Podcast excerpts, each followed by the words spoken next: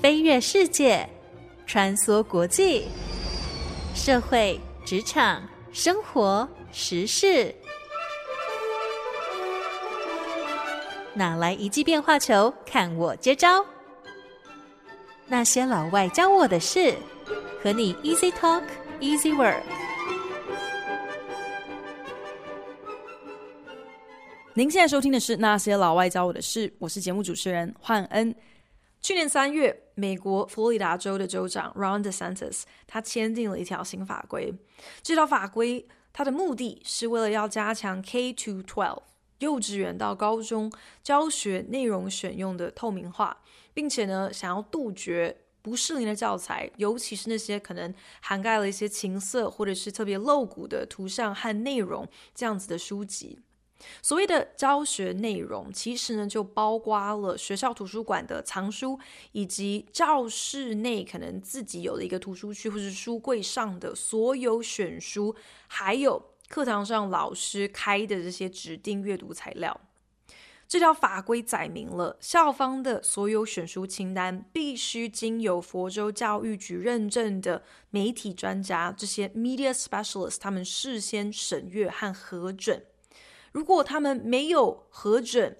你就把这些书籍提供给学生的话，那违法者可以第三级重罪起诉，甚至可能会面临高达五年的刑期。这个新法规另外还鼓励家长，他们可以亲自来审阅校方的选书清单。如果你发现这当中的内容有任何不妥之处，也可以。以个人的名义来检举校方，要求校方把这些不合适的书籍即刻移除。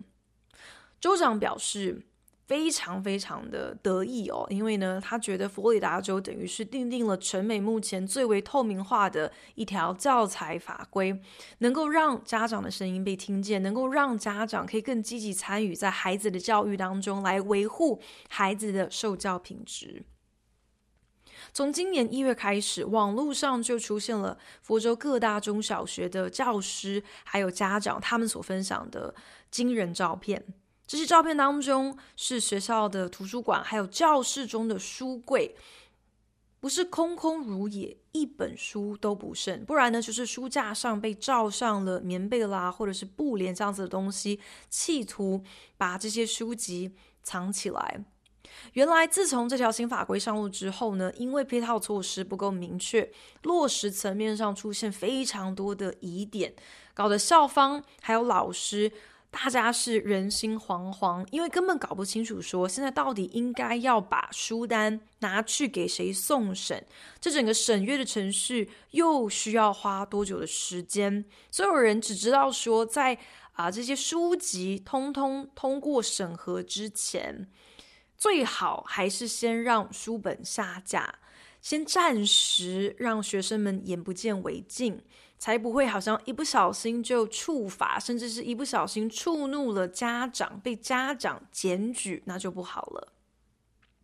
这样子图书馆书架空空如也的照片开始在网络上疯传之后，也引发了各界热议，说天哪，没有想到在二十一世纪。在二零二三年的佛罗里达州，竟然会出现所谓的 book ban。州政府如此明目张胆的罔顾美国宪法保障人民言论自由的这个 First Amendment Right，美国宪法第一修正案，就透过政府下达了这样子的一个禁书令，实在是让人难以想象。为此呢，州长 Ron DeSantis 还大张旗鼓的召开了记者会，驳斥禁书令的说法。他说：“这一切根本就是主流媒体一手操控的骗局哦，还一再重申说，这个法规它的目的纯粹就是要杜绝任何情色内容出现在学校所使用的教学或者是阅读材料当中。可是呢，佛罗里达州州长的这番说辞，让很多佛州的老师、学生，以至于是专门就是在捍卫言论自由的这些非营利组织，都难以接受。”因为事实上是，自从这个新法规上路之后，只要有一位家长，只要有一个人基于任何的理由去检举任何一本在学校出现的书，不管是在教材清单上，或者是在图书馆内，或者是在啊、教室自己陈设的书架上，这都可以迫使校方将这本书从啊、校园内彻底移除哦。甚至呢，因为一个人只要有一个人的举报。这本呃具争议的书都可以被、呃、列入佛州教育局的查禁书单。今年三月，佛州某校区有很多位高中生连同他们的老师出席了一场学区听证会，为了要联署来反对这个校区查禁一本小书的裁决。这本小书呢是美国知名黑人女作家 Toni Morrison 她在一九七零年出版的处女作《The Bluest Eye》。这本小说被学区内某一位家长检举的原因呢，就是因为这个啊、小说里面大概有两页的故事内容，描述了父亲性侵女儿这样的一个情节。那这位家长虽然他没有亲自出席这场听证会，可是他透过预录的影片，表达了自己在得知小说有这样子的内容之后。认为说这本书有很多的问题，因为它不止好像是宣扬着马克思主义，还如此巨细靡遗的描述乱伦这样子的一个非法行为，所以这个家长就觉得说，哇，这个小说实在是太不 OK 了，非常不适合让十五岁的中学生阅读。可是听证会上。在现场有非常多的高中生站出来，针对学区以这样子的一个理由查禁《The Bluest Eye》这本小说这样的一个决定，提出非常严正的抗议，表示禁书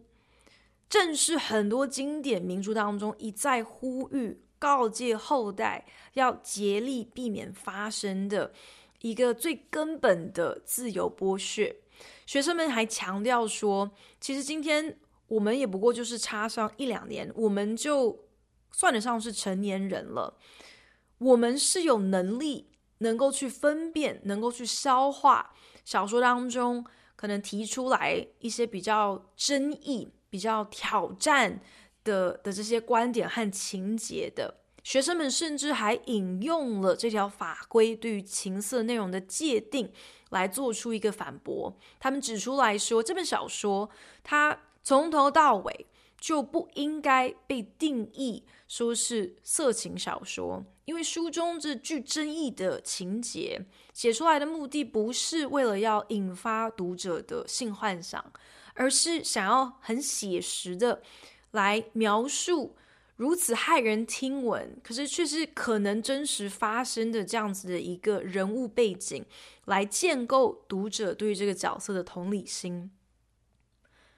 这一系列现在正在美国发生的新闻事件，就让我想到了另外一本我觉得是非常适合在书中自由水晶球这个单元来跟大家分享的一个小说，那就是一九五三年美国作家 Ray Bradbury 他所写的经典小说《Fahrenheit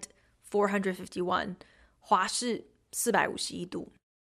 这本一九五三年出版的小说，描述在一个不知名的未来，消防队的存在不再是为了灭火，反而是为了烧书。书中男主角 Guy Montag 正是这样子的一位消防员。在那个时空之下，每个人的家中都装了一个叫做 Parlor Walls，啊，也就是客厅墙这样子的一个电视荧幕。试想，你家。客厅的四面墙都是从天花板到地板的落地荧幕墙，然后天天从真的是四面八方都在放送电视节目给你看。所有的人宁可在家和客厅墙所播映的这些内容互动，也懒得走出真实世界当中，跟真人在现实里面有交流。这听起来是不是已经有一种？未来现实竟然被五零年代的作家准确命中的感觉。Fahrenheit 451书中，因为科技太过发达了，人们根本不再需要透过书本来取得新知，所以书当中记载的内容反而被看作是一种会混淆视听、会破坏社会秩序的干扰。再加上呢，未来世界的防火建材是越来越先进，建筑失火，这根本已经是彻底被淘汰、不再存在的啊、文明危机哦。所以干脆就赋予这些如今已经闲置下来的消防人员另外一个好像更为神圣的任务。既然你不需要灭火了，那不如你就去起火吧。在接获举报之后，派出消防队赶赴私藏书本的宅邸，趁着这些书籍正式渗透进人类思想之前，由消防员亲手放火，连屋带书的把所有的一切都烧成灰烬。男主角 Guy Montag，他后来在书中就开始慢慢察觉到。他身边那些沉迷于这个 parlor walls 这个客厅墙的至亲好友们，包括他自己的妻子在内，都是一些思想贫乏、面目可憎、无知、没有自主想法的人。唯独 Guy Montag 他的新邻居，一个不到十七岁的青少女 Clarice，Clarice，他对身边的事物永远都有源源不绝的好奇心。他不畏惧发表他自由而原创的想法，就算他清楚知道说这就是他被同学排挤、被迫要接受行为辅导的原因，可是 Clarice 他仍然以挑战现状、以不断提出为什么为生活乐趣。Clarice 常常在 Guy Montag 返家的路上喋喋不休地跟他分享这一切，一直到某一天。Clarice 无声无息的就这样子人间蒸发了，全家人也在一夜之间就搬走了。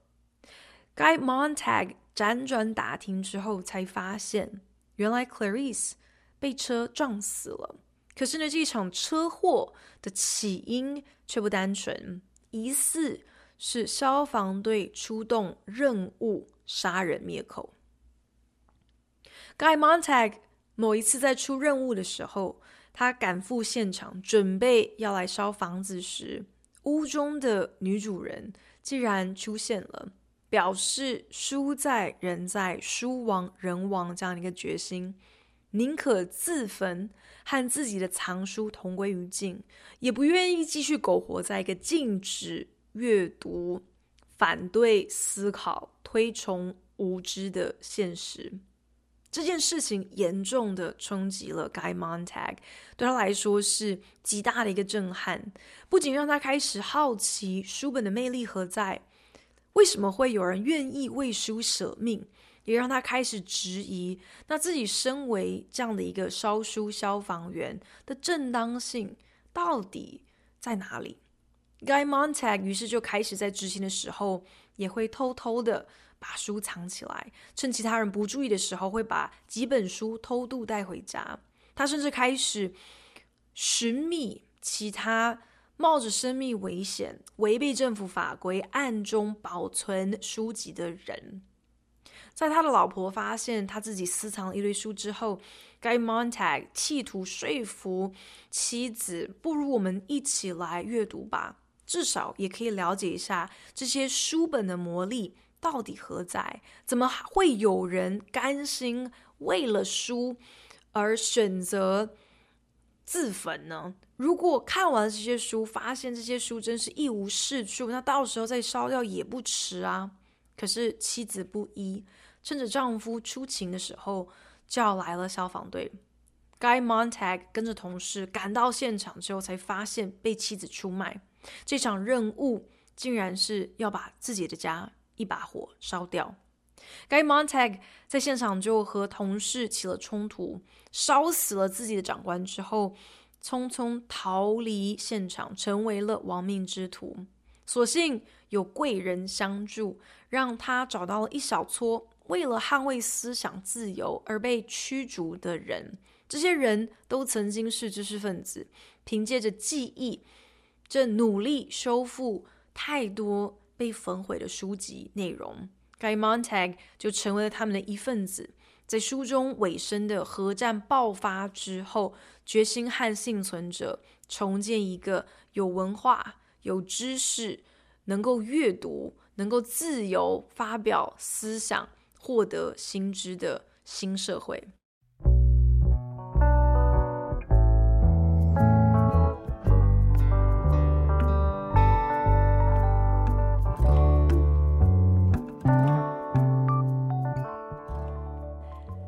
我对于所谓禁书最早的理解，大概都是从历史课本而来的嘛。秦始皇的焚书坑儒啊，还有贯穿中国各朝代的文字狱，不外乎呢都是在改朝换代之后，为了要彻底抹灭任何可能危及当权者正当性的言论、思想或者是历史，所以才不得不做这样子的一个下下策哦。早在千年之前，其实执政掌权者真是比谁都还要更明白，文字这不只是传递资讯的一个工具，更是保存、传播知识的重要管道，是建构史观和现实的基石。因为如果你没有文字，你就没有记录；没有记录，就只剩下遗忘。如果你连记忆都没有了，你就无从比较、无从学习、无从思考、无从成长。也就不会反抗，也就只剩下盲从了，也就只能够一味的单上去接受在位者他武断的所有定义，他过滤编辑过后呈现给你，逼着你要接受的现实。对我们这些在已开发的现代民主国家长大、受教育的人来说，可能真的没有办法想象，像是秦始皇焚书坑儒这样的一个情况，有可能再次的在我们的真实生活当中发生。可是，我们不得不正视一件事情，就是其实禁书这样子一个事情，并不是存在于千年之前，在集权政府之下才可能发生的特例。Fahrenheit 451华氏四百五十一度的作者 Ray Bradbury，他就曾经在访问当中分享自己写这本小说的灵感，其实呢就是源自于二战之后苏联的壮大、共产主义的崛起，在这样的一个时代背景之下，其实就直接导致了美国五零年代第二波的红色恐慌。红色恐慌呢，就是当时。啊、反共产主义这样子一个浪潮，尤其在美国参议员麦卡锡的率领之下，其实就进行了一连串捕风捉影的猎巫行动。麦卡锡带头替很多的文艺创作工作者就贴上了一个莫须有的共匪标签，不管是。有没有证据？只要我看你不顺眼，我不喜欢你的言论，我不喜欢你作品背后可能存在的一些我认为的意涵，我可以以几乎是微乎其微、不存在的一些理由，就此将你封杀，饭碗不保之外，这些人莫名其妙的还要面对牢狱之灾。Ray Bradbury 将他的不平。啊，不满说为什么政治力可以这样子介入自由表述、文艺创作当中，他把这样子的一个愤慨就转化成他的创作灵感，所以呢，Fahrenheit 451也因此而生。可是，如果我们认真想一想，Ray Bradbury 的灵感取材不过就是几十年前真实发生历史事件呢，好像跟我们的现实并没有太。遥远哦，那他一如很多的反乌托邦小说的作家，其实他只是把真实已经发生过，或者是真实正在发生的新闻时事，无限放大，推向一个最坏的可能之后，再把这样子的一个情境置入在一个不具名的未来时空当中，仅此而已，就被后人解读，好像他未卜先知，好像他准确预言了未来。可是，一直以来，这都不是这些反乌托邦小说的作者有多么的神机妙算，不过就是人类文明不知长进，一再重蹈覆辙罢了。书中男主角 Guy Montag 在小说当中曾经这么说：“If you don't want a house built, hide the nails and wood。若你想让一栋房子盖不成的话，那你就把木材跟钉子藏起来嘛。” If you don't want a man unhappy politically, don't give him two sides to the question to worry him. 如果你不想让人家政治不正确，因为政治原因而不开心，那你就不要提出一个问题的正反两面，让他感到困扰。Give him one, better yet, give him none，让他看到一个面上就好了，或者是干脆什么面上都不要给他看到，这样反而更好。 而书中男主角的直属长官消防队队长 Captain Beatty，竟然以这么一番说辞。来正当化消防队员烧书的神圣职责。We stand against the small tide of those who want to make everyone unhappy with conflicting theory and thought。 我们消防人员是站在那些想要用矛盾的理论和思想让人不开心的少数分子和剩余所有人之间的防线。A book。is a loaded gun in the house next door. Who knows who might be the target of a well-read man? 消防队长甚至将书本和一支上了膛的手枪画上等号， 暗指知识是何等可怕的武器。因为谁又猜想得到，谁会沦为知识分子批判锁定的下一个目标呢？我是不知道佛州州长 Ron DeSantis 他有没有看过《华氏四百五十一度》这本书，可是呢，我忍不住就觉得了，这本反乌托邦小说，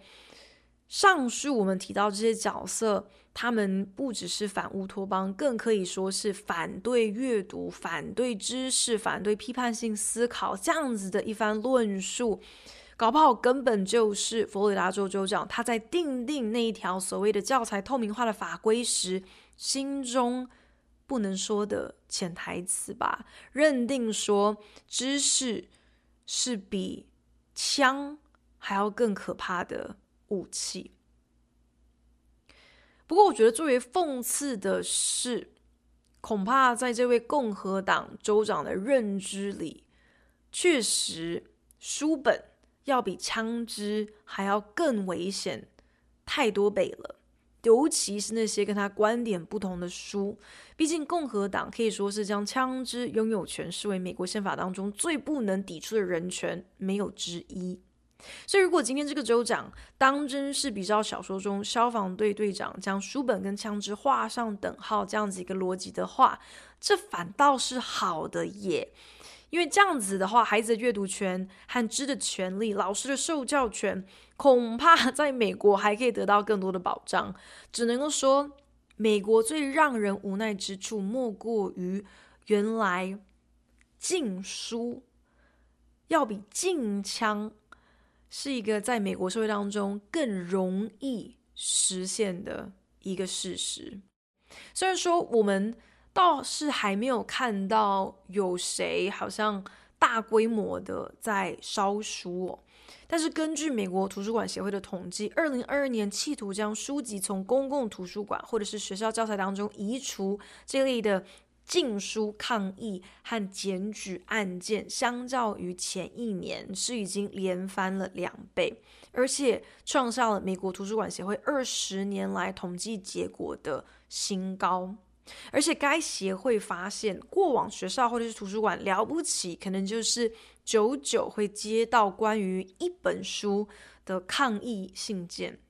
可是近期的禁书检举，都是一整个清单，一整个清单，其中不外乎有很多啊、清单上的书籍可能是跟同性相关的题材，或者是针对宗教。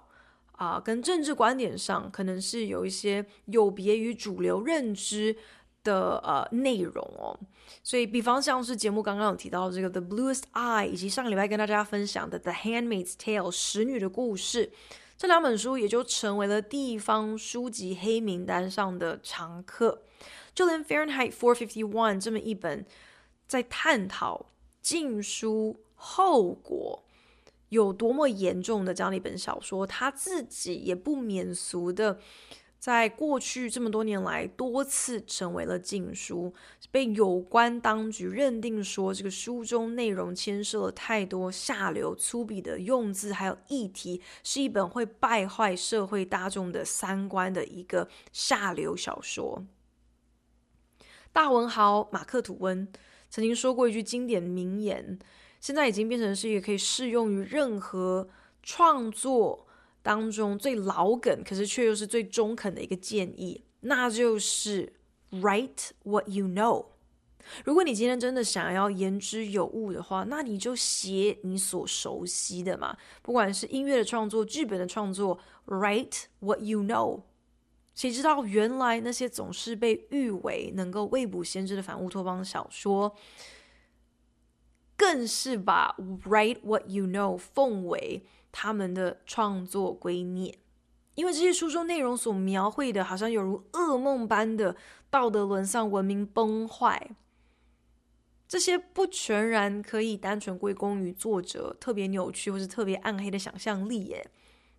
反而是拜赐于人类历史的共业。这些反乌托邦小说的作者，they were writing what they know。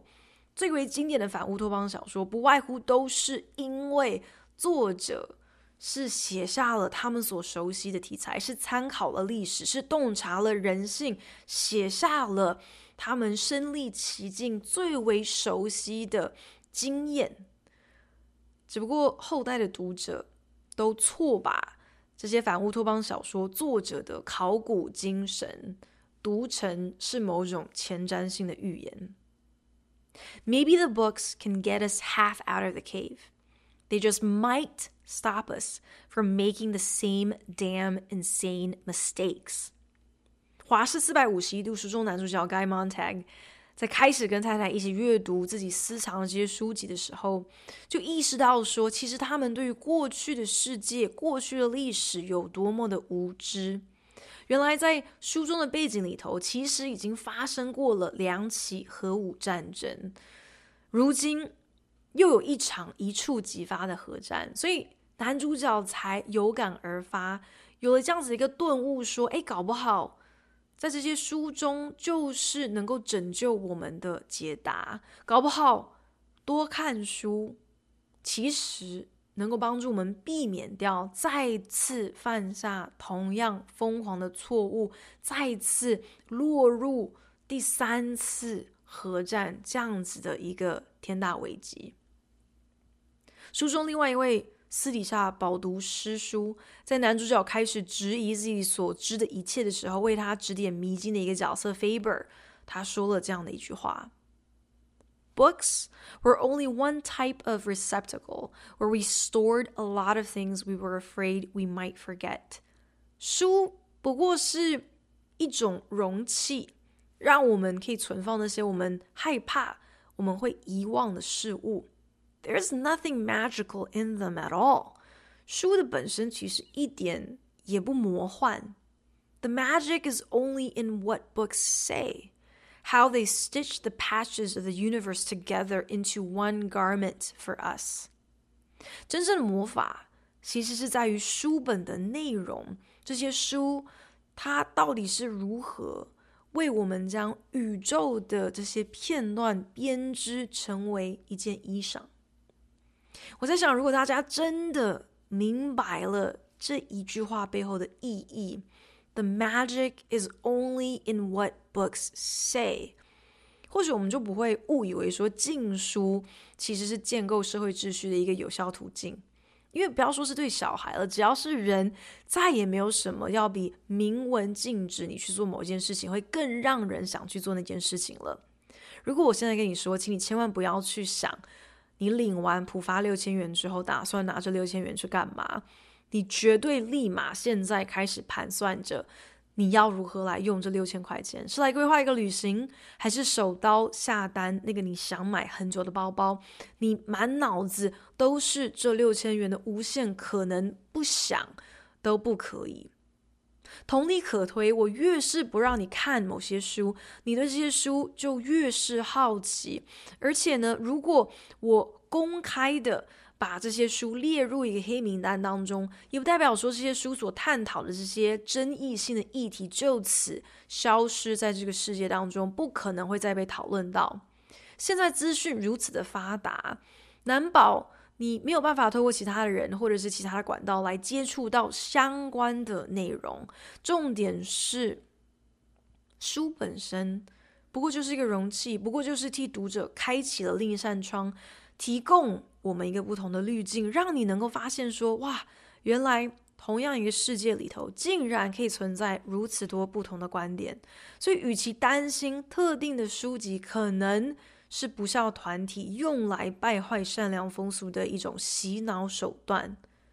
或许我们更应该担心的是串流平台上的影视内容。哎。毕竟现代人不分年龄，我们花在看电视的时间绝对比看书要多太多了。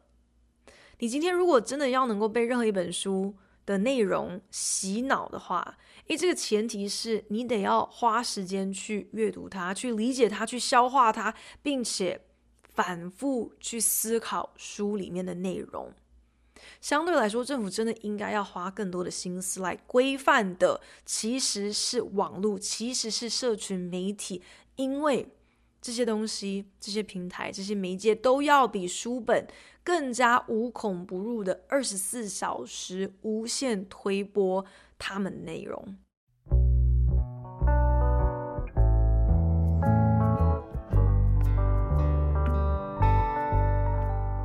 本节目由好家庭联盟网、台北 Bravo FM 九一点三、台中古典音乐台 FM 九七点七制作播出。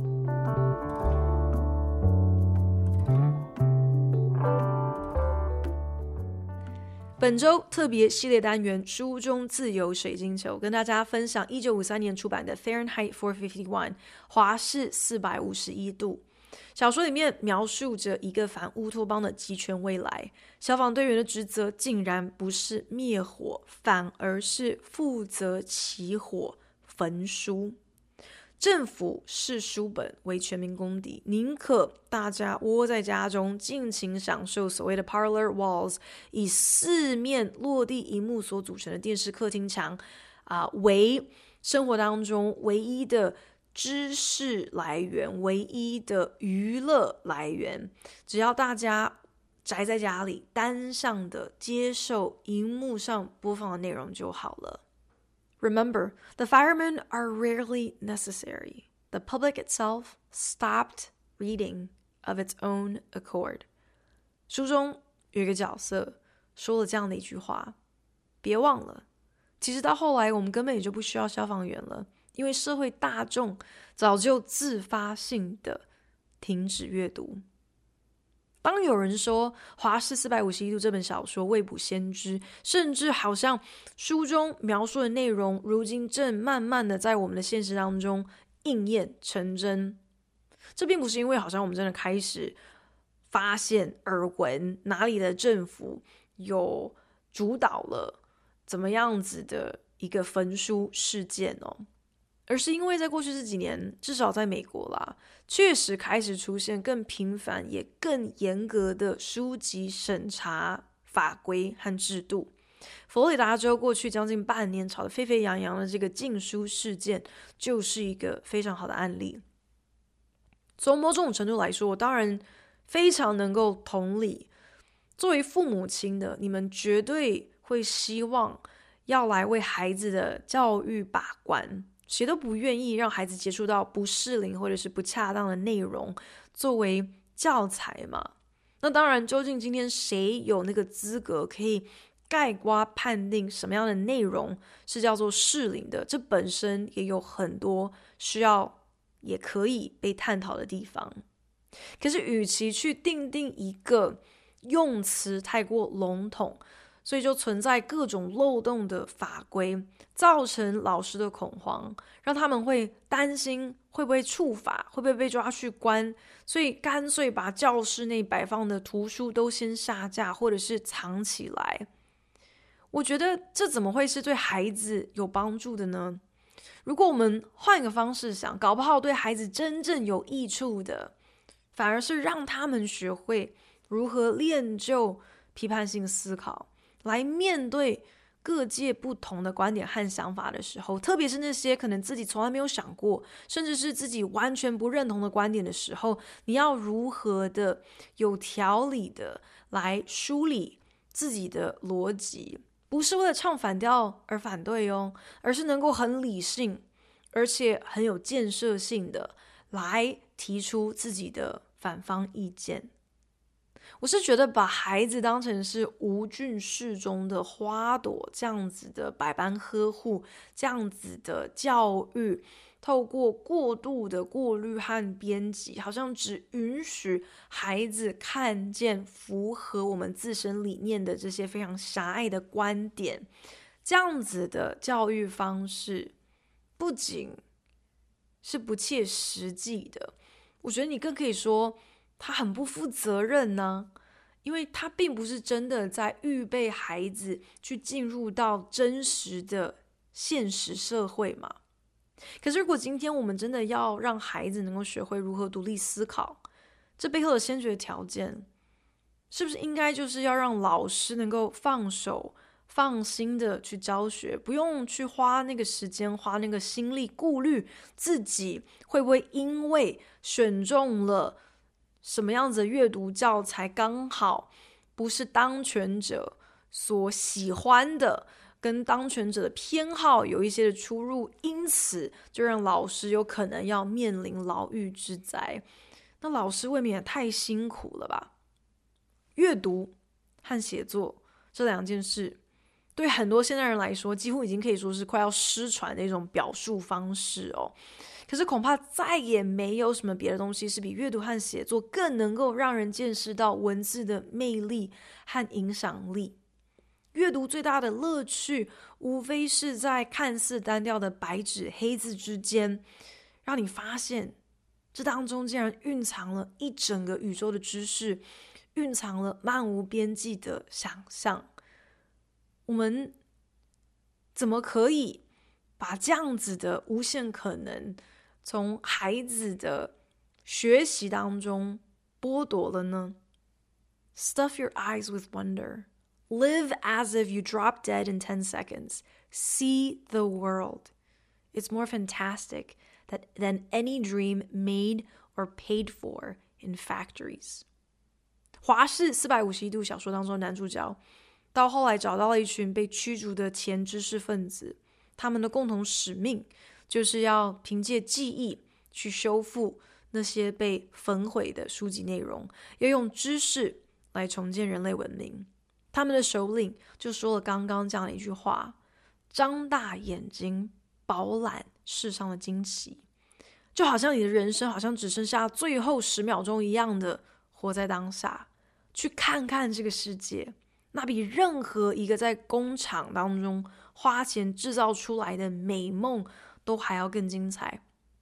而阅读往往就是那一张最便宜、最精彩、最物超所值的，可以让你环游世界的门票。或许《华氏四百五十一度》这部小说要留给我们最重要的一个提醒，就是不管你今天是出于什么样的动机，没有任何沟通余地的一味禁止。到头来，其实都只是剥夺了我们独立思考还有自由判断的能力，而我们都应该要谨慎的来反思，这样子的剥夺，到头来到底是为谁好？谢谢您收听今天的那些老外教我的事，我是焕恩，我们下礼拜同一时间空中再聊，拜。